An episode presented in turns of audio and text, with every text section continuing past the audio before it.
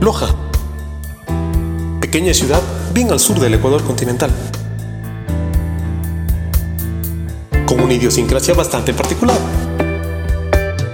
Los invito a conocer el singular punto de vista de lo que ocurre en el mundo a través de la mirada de uno de sus habitantes.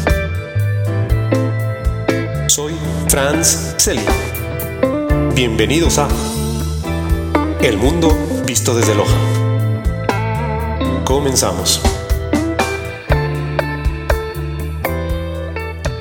Bien, quisiera empezar este capítulo pues pidiendo disculpas por tal vez los sonidos externos que capte el micrófono.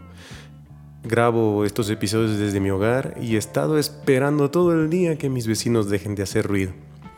Al parecer a alguien se le dio por podar todo el césped y a otro por construir un, algo metálico, no sé, hay, hay mucho ruido externo. Espero que no les, afecte y les moleste mucho. No puedo esperar más, aparte tengo que hacer otras cosas.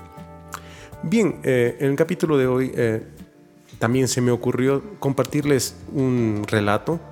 Eh, me gusta a veces escribir relatos y cierto tipo diferentes de editoriales. Tengo un blog escrito, no un blog con V, un blog con B eh, este relato que les voy a leer el día de hoy eh, está en, mi blog. Ustedes lo pueden encontrar en franzfceli.wordpress.com. Sin más, eh, más preámbulos, vamos a leerlo.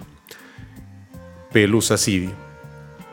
Las palabras que tienen por terminación la frase sidio se explican por lo general con un asesinato pues bien, esta es exactamente la connotación del título de arriba. Existió en la pequeña ciudad de Loja, hermoso paraje bien al sur del Ecuador continental, una niña que para fines de esta historia preferí dejar en el anonimato. Tal niña de singular simpatía que de entre los muchos problemas que podría haber tenido, el hacer amistades resultó siempre el menor de todos ellos. Como característica de distinción, además de su notable presencia, estaban dos que no podían pasar desapercibidas. Su escasa estatura y un placer culposo, uno de esos que tenemos todos los seres humanos, en su caso particular el gusto por la nicotina de un buen cigarrillo. Como era de esperar, con el pasar de los años y de las relaciones sociales, esta niña se rodeó de gente que la apreciaba, quería y cuidaba. De entre estas personas surgió la idea de llamarla por el seudónimo Pelusa, debido a las características que les describí, unido a que a Diego Maradona también le decían así, cosa que para nada le gustó. Pero así se escribe la historia de lo que yo llamo apodos legendarios. Aún con el rechazo de su apodo, este la convirtió en alguien más querible y recordable para las personas que desde ese momento pasaron por su vida. Pelusa.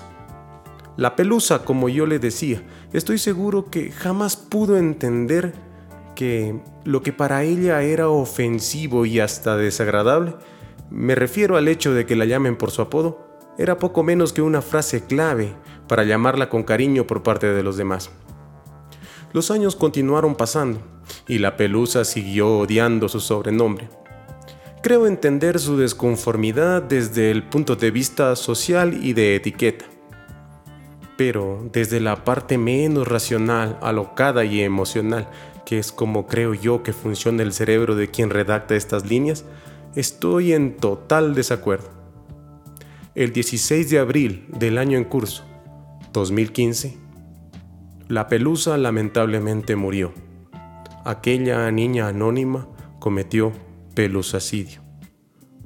Pues, aunque tantas veces antes me había dicho que no quería que la llame así, Pelusa, esta vez entendí que realmente se había acabado. Jamás podremos ponernos de acuerdo en nuestros puntos de vista sobre esta situación, pero de algo estoy seguro, voy a extrañar muchísimo a la Pelusa, tanto que me animé a escribirle esta despedida, a modo de honrar lo que significó.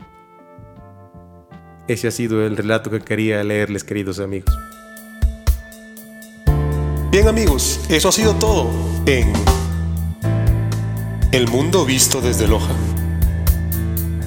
Infinitas gracias por escuchar el podcast. Si les gustó, síguenos sintonizando en esta plataforma. Abrazo y hasta la próxima.